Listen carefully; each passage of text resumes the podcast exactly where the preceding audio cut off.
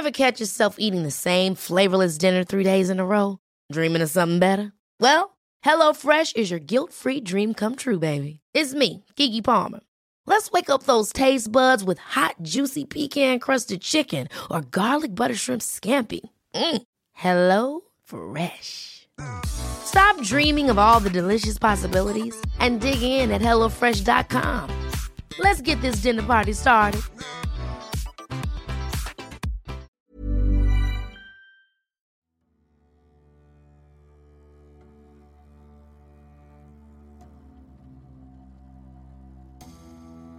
Christian Laettner, douzième homme de la Dream Team.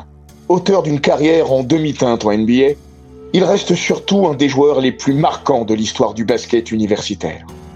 Bardé de titres et d'honneurs avec Duke, mais personnage controversé et haï, il a livré un soir de mars 1992 un match en forme de chef-d'œuvre, sublimé par le shoot entendu autour du monde.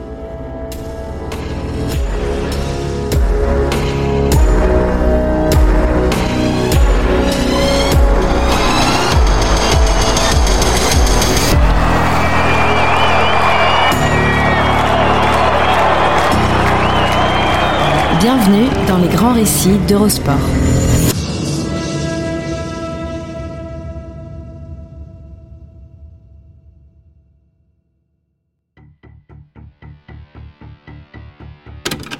Plus réussi est le méchant, plus réussi est le film. Telle était la devise d'Alfred Hitchcock. Dans ses scénarios comme à l'écran, le maître du suspense a toujours prêté une attention particulière aux figures du mal dans ses films. Psychose doit d'abord son pouvoir de fascination à Norman Bates, à l'image de James Mason dans La mort aux ou Joseph Cotten dans L'ombre d'un doute. Le méchant chez Hitchcock dégouline souvent de charme. On se délecte à les détester. Il en va de même dans le sport, où l'attirance pour une équipe ou un champion s'accompagne souvent d'une répulsion pour d'autres.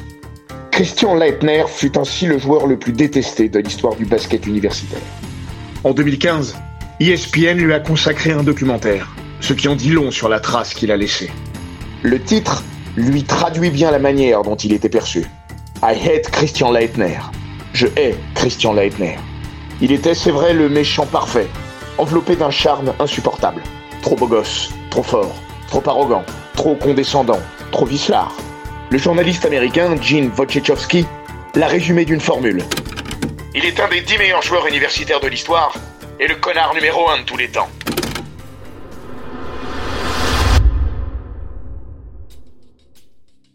Dans la fiction, il est rare que le méchant, aussi subtil et attractif soit-il, triomphe à la fin. Christian Leitner, lui, avait toujours le dernier mot.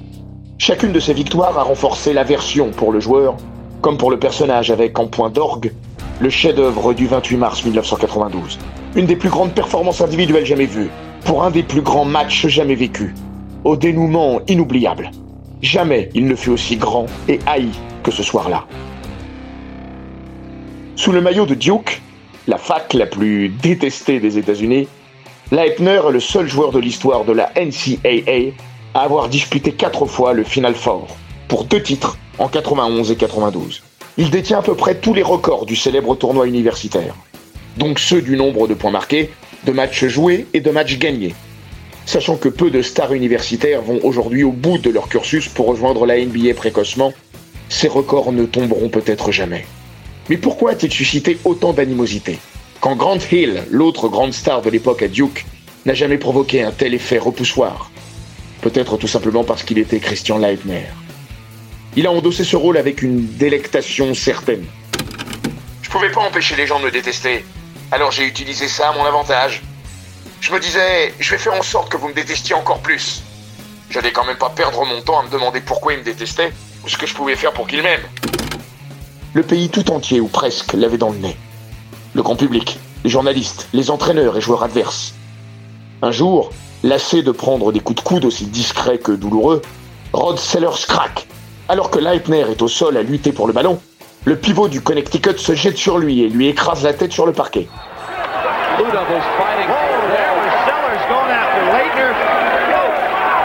Good job by Grant Hill. Hold him up.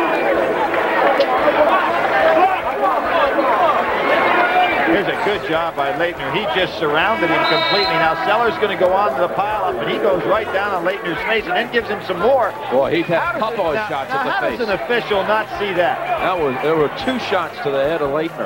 Bad job there. No call either. They, a time situation. Je voulais le tuer. En fait, je crois que je veux toujours le tuer. Avouera bien plus tard Sellers en rigolant à moitié. Même ses coéquipiers avaient du mal à supporter Christian Leitner. Grant Hill, se souvient Tout le monde le détestait, et nous aussi. Il avait ce regard comme pour dire « je suis meilleur que toi ».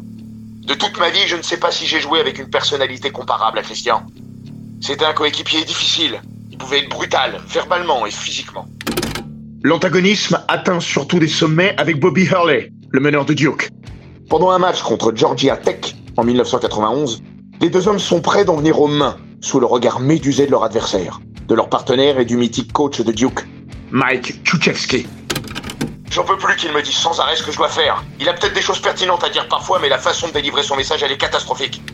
Plaide Hurley auprès de son entraîneur. Leitner, lui, ne comprend pas. Avant le Final Four 1992, il s'en ouvre au Los Angeles Times. Bobby est toujours vindicatif. Si j'agis comme ça, c'est pour rendre mes coéquipiers meilleurs. Bobby, lui, le prend comme un affront personnel. Il n'a pas la bonne approche. Je suis désolé si les gens pensent que le sport de haut niveau, c'est être gentil avec tout le monde. C'est l'esprit de compétition, l'intensité, la passion. C'est rentrer dans la gueule de ton adversaire. Et de tes équipiers au besoin.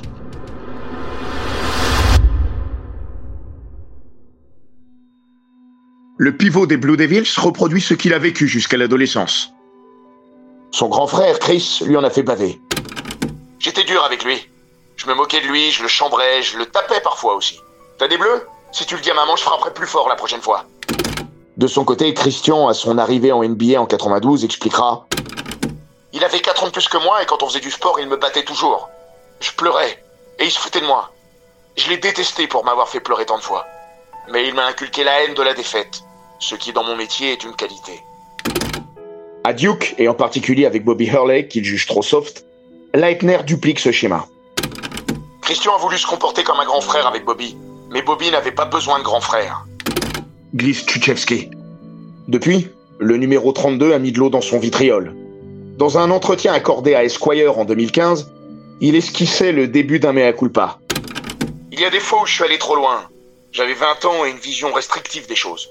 Mais il faut se souvenir qu'avant notre génération, Duke et Coach K traînaient une réputation de loser.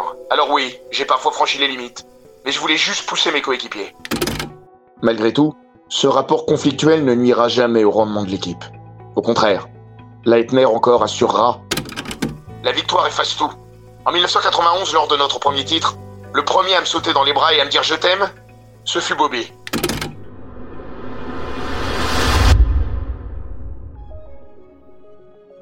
Christian Leitner possède un atout inestimable.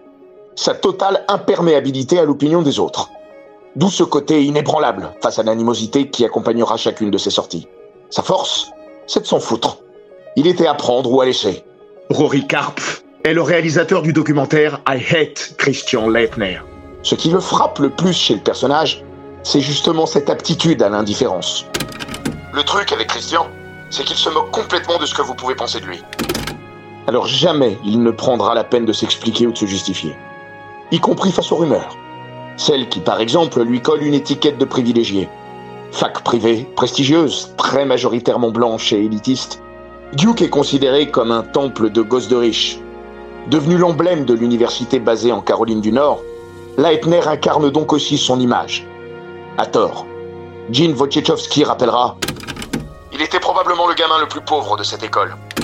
La star, elle, fataliste, sourit et dira Beaucoup pensent que je suis né avec une cuillère d'argent dans la bouche. Mais la perception diffère parfois de la réalité. Mes parents venaient de la classe moyenne inférieure. Ils travaillaient dur. Sans une bourse reçue grâce à ses dons au basket, jamais Leitner n'aurait pu intégrer une fac telle que Duke. Mais jamais il ne cherchera à tordre le cou à cette image. Pas plus qu'à la rumeur qu'il lui prêtera une relation avec son coéquipier Brian Davis, dont il est très proche. Elle va enfler, jusqu'à prendre une proportion nationale. Rumeur née sous la plume de Curry Kirkpatrick, un journaliste de Sports Illustrated. À l'été 1991, lors d'une discussion avec les deux joueurs de Duke, Kirkpatrick demande à Leitner Tu fais quoi cet été? Oh, j'ai juste envie de rester là, avec Brian, répond la star. Il regarde Davis et les deux hommes éclatent de rire. C'était juste une blague, mais il a sorti ça de son contexte et tout le monde a cru que nous étions ensemble. A-t-il raconté au magazine JQ La saison suivante, les chants homophobes pullulent dans les salles universitaires. Lors d'un match à LSU, les insultes pleuvent. Leitner ne bronche pas et réplique à sa manière en offrant la victoire aux Blue Devils, dominant au passage ce soir-là dans la raquette un certain Shaquille O'Neal. Il explique aujourd'hui Brian était juste mon meilleur ami. Je n'ai pas réagi à l'époque parce que, mes yeux, ça n'avait pas d'importance. La rumeur va persister quelques années avant de s'éteindre lorsque Leitner se mariera et aura trois enfants. Mais l'épisode demeure doublement révélateur. Si ses ennemis avaient sans cesse besoin de ce qu'ils considéraient bêtement comme un nouvel angle d'attaque, lui a toujours laissé dire. Ceux qui se taisent, les seuls dont la parole compte, disait Peggy.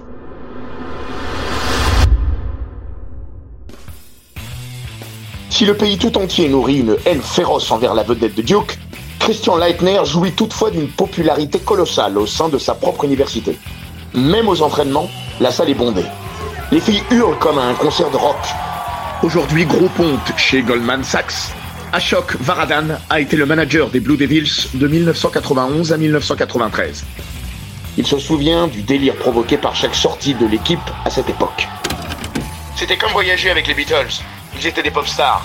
Et Christian était le plus sollicité. C'est plus vrai que jamais lors de la campagne 91-92. Tenant du titre, Duke rêve d'un doublé rarissime et inédit depuis deux décennies en NCAA. C'est l'année ou jamais. La dernière de Christian Leitner avant de devenir professionnel. Idem pour son pote, Brian Davis. Grant Hill, Bobby Hurley et Antonio Lang ont désormais deux saisons d'expérience. Thomas Hill, une. Et les freshmen, Cherokee Parks et Eric Meck, sont venus renforcer la raquette. Mike Tchutchevsky dispose d'une des plus grandes équipes de l'histoire universitaire.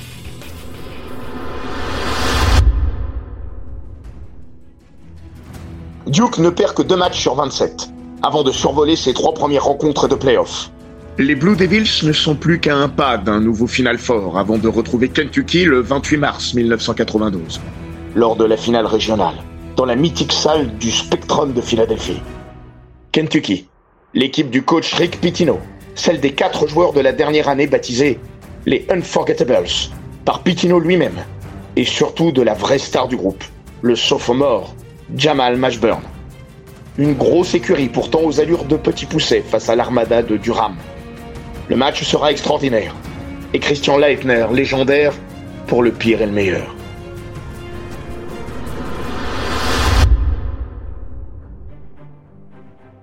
Le pire d'abord. En seconde période, à 8 minutes de la fin de la rencontre, Leitner pète les plombs en s'essuyant le pied droit sur la poitrine d'Aminou Timberlake.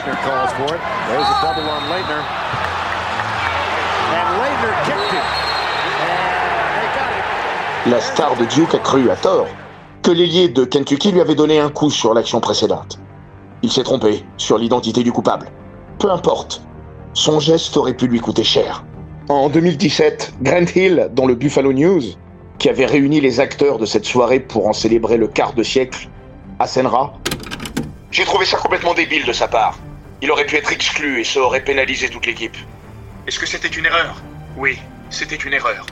Admet Leitner. Ce genre de truc arrive souvent, y compris à l'entraînement, mais ça aurait pu avoir des conséquences graves. Paradoxalement, c'est peut-être Timberlake qui, par son attitude, lui a sauvé la mise. Il s'est relevé tout de suite, rigolant et applaudissant ironiquement Leitner pour le provoquer. C'était pas aussi méchant que ça en avait l'air. Il a retenu son geste. C'est pas comme s'il avait voulu me faire vraiment mal. Le numéro 32 évite l'exclusion et s'en tire avec une faute technique. Mais ce geste va lui coller à la peau pour ternir un peu plus son image.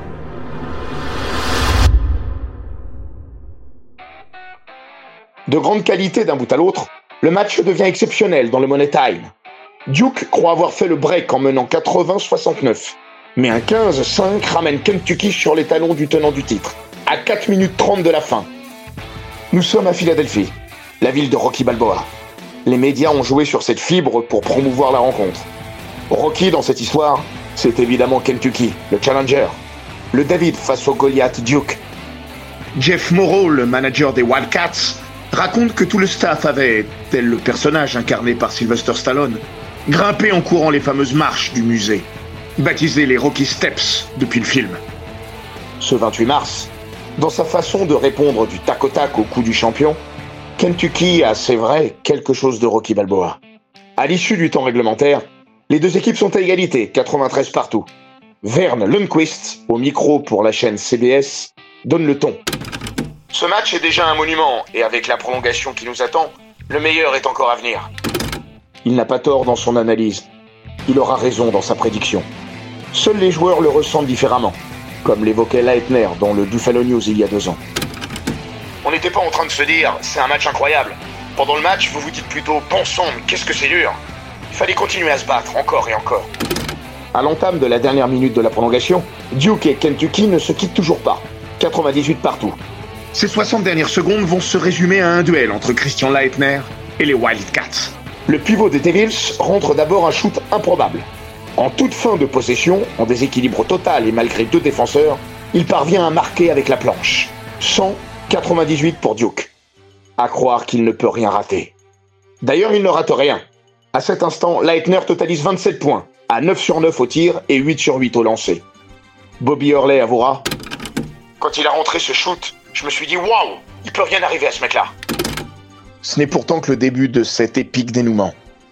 Sur la possession suivante, Jamal Mashburn marque avec la faute en bonus. 101 contre 100 Kentucky. Puis Leitner ajoute deux lancers. 102-101 Duke. À 7 secondes de la fin de la prolongation, Rick Pitino prend un temps mort pour ce que tout le monde envisage comme la dernière possession. Mashburn, ayant écopé de sa cinquième faute, la responsabilité du tir revient à Sean Woods.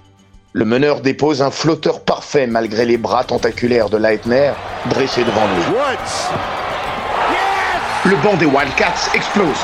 Celui de Duke est accablé. Kentucky vient de reprendre la main, 103 à 102. Pour la quatrième fois en 45 secondes, le score vient de changer de main. Pour de bon, pense-t-on. Il reste deux secondes et un dixième à jouer. Leitner a aussitôt la présence d'esprit de demander un dernier temps mort. Duke se retrouve dans une situation inextricable, d'autant que la remise en jeu devra s'effectuer ligne de fond. Je pensais vraiment que j'étais plié, confie Vern Lundquist. Il est rare de marquer en deux secondes, mais en repartant en plus sous son propre panier, ça semblait impossible. En regagnant le banc, j'ai dit à Bobby Bon, la semaine prochaine, on pourra aller à Myrtle Beach en vacances. Se remémore Grant Hill. Mike Tchouchevski, lui, a un autre plan en tête. Plus calme que jamais quand il retrouve ses joueurs pour le brief final, il leur dit Ok, première chose, les gars, on va gagner ce match. Puis il a rigolé, entraînant tout le monde. Coach K a vraiment fait un super boulot dans ce regroupement, estime Christian Leitner. Il nous a dit Je sais pas comment, je sais pas pourquoi, mais dans quelques secondes, vous aurez gagné ce match. Et on est tous ressortis du temps mort avec la conviction qu'on allait le faire.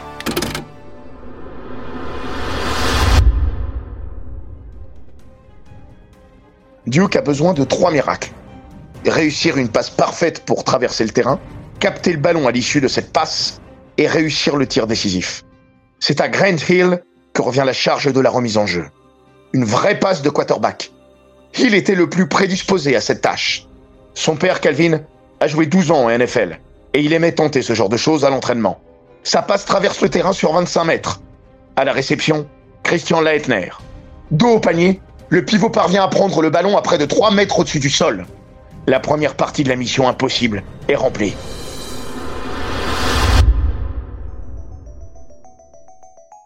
Rick Pitino a-t-il commis une erreur en ne plaçant aucun joueur juste devant Grant Hill pour gêner sa remise en jeu? Le coach de Kentucky a préféré se focaliser sur le dernier tir que sur la longue passe. Aminou Timberlake plaide aujourd'hui. Mais le coach a eu raison. Ok, on laissait faire la passe. Mais on se retrouvait à 5 défenseurs sur 4 joueurs. Il n'était de toute façon pas question de contester la décision de Pitino, comme le rappelle Timberlake. C'était notre leader, il nous avait amené presque tout en haut en partant de rien. On buvait ses paroles. S'il nous avait dit de nous mettre dans les gradins pour les perturber, nous l'aurions écouté. Le chronomètre se déclenche à l'instant où Leitner capte le ballon. En deux secondes, il doit se retourner et enclencher son tir. Extraordinaire de lucidité, il a la présence d'esprit d'effectuer un dribble, un seul, pour faciliter son pivotement à 190 degrés. Quand je l'ai vu dribbler, j'ai pensé non, non, pas de dribble. T'as pas le temps, tourne-toi et shoot. Mais il a eu raison de le faire. Dit Grant Hill. Pitino a en revanche eu tort une seconde fois. En demandant à ses joueurs de ne surtout pas commettre de faute sur la star des Blue Devils, qui avait enquillé les lancers comme les perles. L'arrière d'Aaron Feldhaus sur ESPN regrettera. Malheureusement, on a eu tellement peur de la faute qu'on est resté un peu trop soft en défense. Même si c'est évidemment facile à dire aujourd'hui.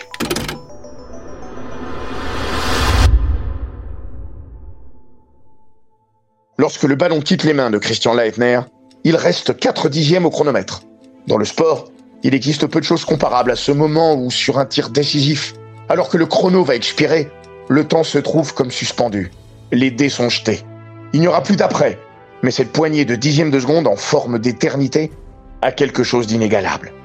Au fond, tout le monde a compris, car Leitner est peut-être le joueur le plus clutch de l'histoire de la NCAA. Tout le monde a déjà vu le film, deux ans plus tôt, face à Yukon, déjà dans un match décisif pour aller au final fort. En prolongation déjà.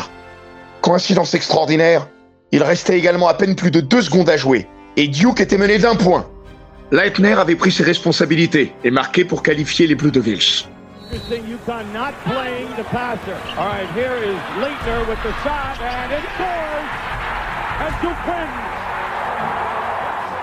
Hurley souffle en guise de compliment. Je crois pas avoir rencontré une autre fois dans ma vie une telle combinaison de confiance en soi et de soif de victoire. Moi, j'ai jamais mis un shoot décisif au buzzer. C'est quelque chose qui ne s'apprend pas. Chris avait ça en lui. Un salopard, Leitner? Peut-être. Mais le salopard en question était un animal à sang froid. Quand j'ai lâché le ballon, ça sentait bon. J'étais pas sûr à 100% de marquer. Tu apprends à ne pas être trop sûr de toi dans ce genre de circonstances. Tu croises les doigts. Mais je savais que je m'étais donné une chance. Rick Pitino, lui, réagira dépité après le match. Oui, le tir avait l'air bon. Et vu qu'on parle d'un gars qui n'avait rien raté du match, c'était pas une surprise. There's the pass to Leitner. Puts it up. Yes! Ficelle. Leitner a marqué. Duke a gagné. Et plus que jamais, tous ceux qui aux États-Unis n'étaient pas membres de l'université de Duke ont haï Christian Leitner. Les supporters des Devils étaient massés derrière le panier. Grant Hill relève aujourd'hui. Je les voyais tous, au fond. Et quand Chris a marqué, c'est comme s'il y avait eu un coup de canon. Le commentateur Vern Lundquist, qui aura le bon goût de ne pas prononcer une parole pendant plus de deux minutes afin que chacun, devant sa télé, savoure l'intensité du moment, dira Je n'ai jamais entendu un bruit aussi fort dans une salle de basket. Une explosion. La détonation sonore a été si monumentale que ce tir décisif est connu depuis sous le nom de The Shot Heard Around the World, le tir entendu autour du monde.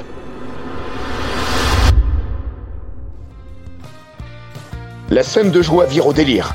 Leitner a couru vers Hill avant de l'éviter. Puis il a été enseveli sous une marée humaine. Mais l'image la plus célèbre et la plus poignante est celle de Thomas Hill.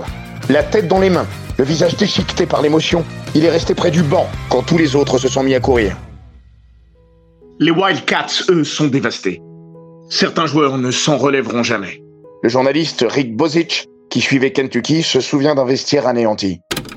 Quand je suis entré, il n'y avait pas un bruit, et tout le monde pleurait. Je me sentais pas à ma place, j'étais comme un voyeur. C'était dur à vivre pour eux, dur à voir pour nous. Je suis reparti sans poser une seule question. Avec ce buzzer beater, Christian Leitner vient de parachever son chef-d'œuvre. 31 points, 100% au tir, 100% au lancer. Et le shoot victorieux à la sirène. There's the pass to Leitner. Puts it up.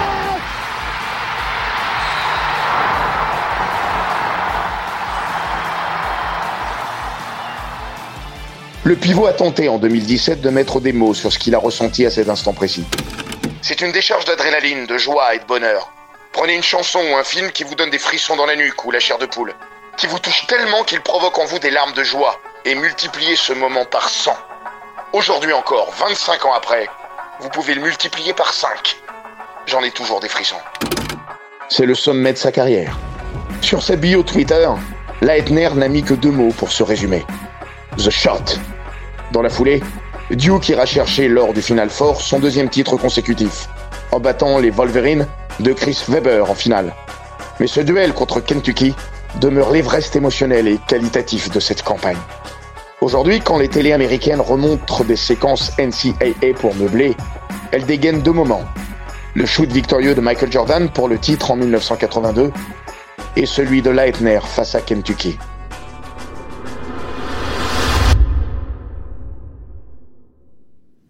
Malheureusement pour lui, la suite sera moins glorieuse.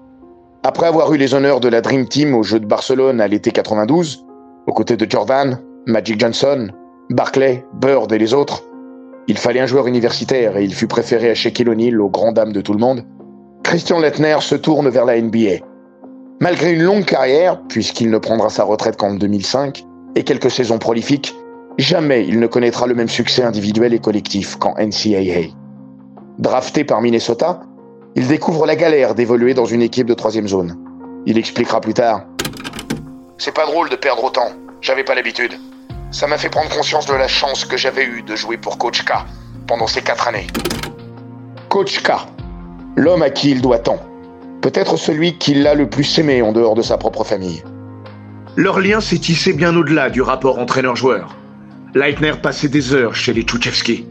Dans le documentaire de ESPN, l'épouse du coach K témoigne Il n'y aura jamais un autre Christian Leitner dans notre vie. Il comptait tellement pour nous.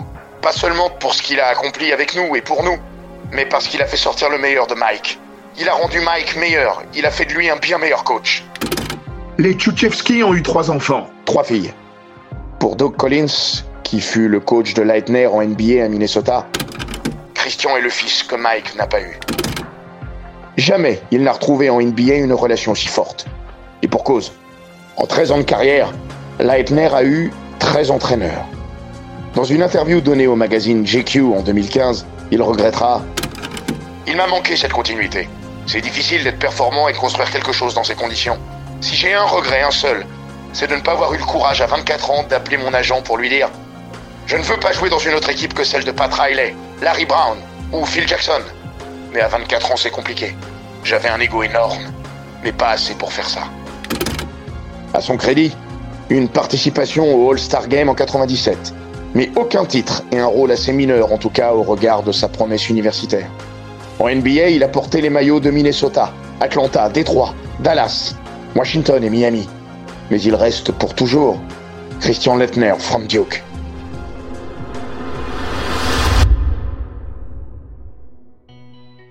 À 50 ans, il demeure aussi toujours reni par une large partie du public. Il pourrait y avoir prescription, mais sa cote n'a pas vraiment grimpé depuis. Et ce qui le nourrissait jadis a fini par le fatiguer. Quand je jouais à la fac ou en pro, tout ça me motivait et j'arrivais à le tourner à mon avantage. Pour être le meilleur. Pour être meilleur. Mais quand vous êtes à la retraite, je dirais pas que ça fait mal, mais personne n'a envie de voir des gens qui s'arrêtent dans la rue pour vous dire qu'ils vous détestent. Mais bon, mais bon, 99% de tout ça c'est du fun. Même si parfois certains dépassent les limites en termes de méchanceté. À défaut de pouvoir encore répondre sur le parquet en faisant pleurer ceux qui ne l'aimaient pas, Leitner tente de les faire rire. Il n'est pas maladroit dans l'autodérision. En 2015, à la sortie du film d'ESPN, il avait lancé le hashtag No longer hate Leitner, ne plus haïr Leitner, avec un certain succès. Le documentaire du network américain a permis, sans forcément bouleverser son image, de mieux comprendre le personnage. Il a gagné en respect, sinon en affection. Ça tombe bien, il a toujours préféré le premier à la seconde.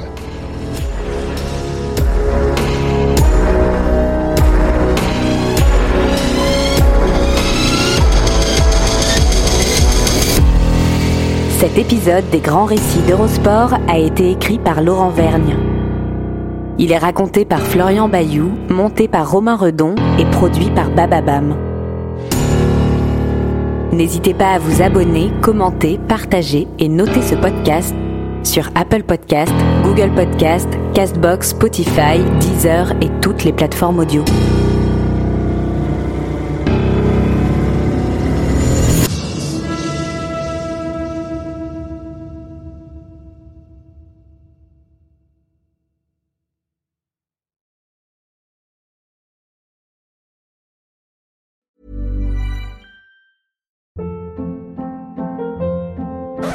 Hold up. What was that? Boring. No flavor. That was as bad as those leftovers you ate all week. Kiki Palmer here, and it's time to say hello to something fresh and guilt-free. Hello Fresh. Jazz up dinner with pecan-crusted chicken or garlic butter shrimp scampi. Now that's music to my mouth. Hello Fresh. Let's get this dinner party started. Discover all the delicious possibilities at hellofresh.com.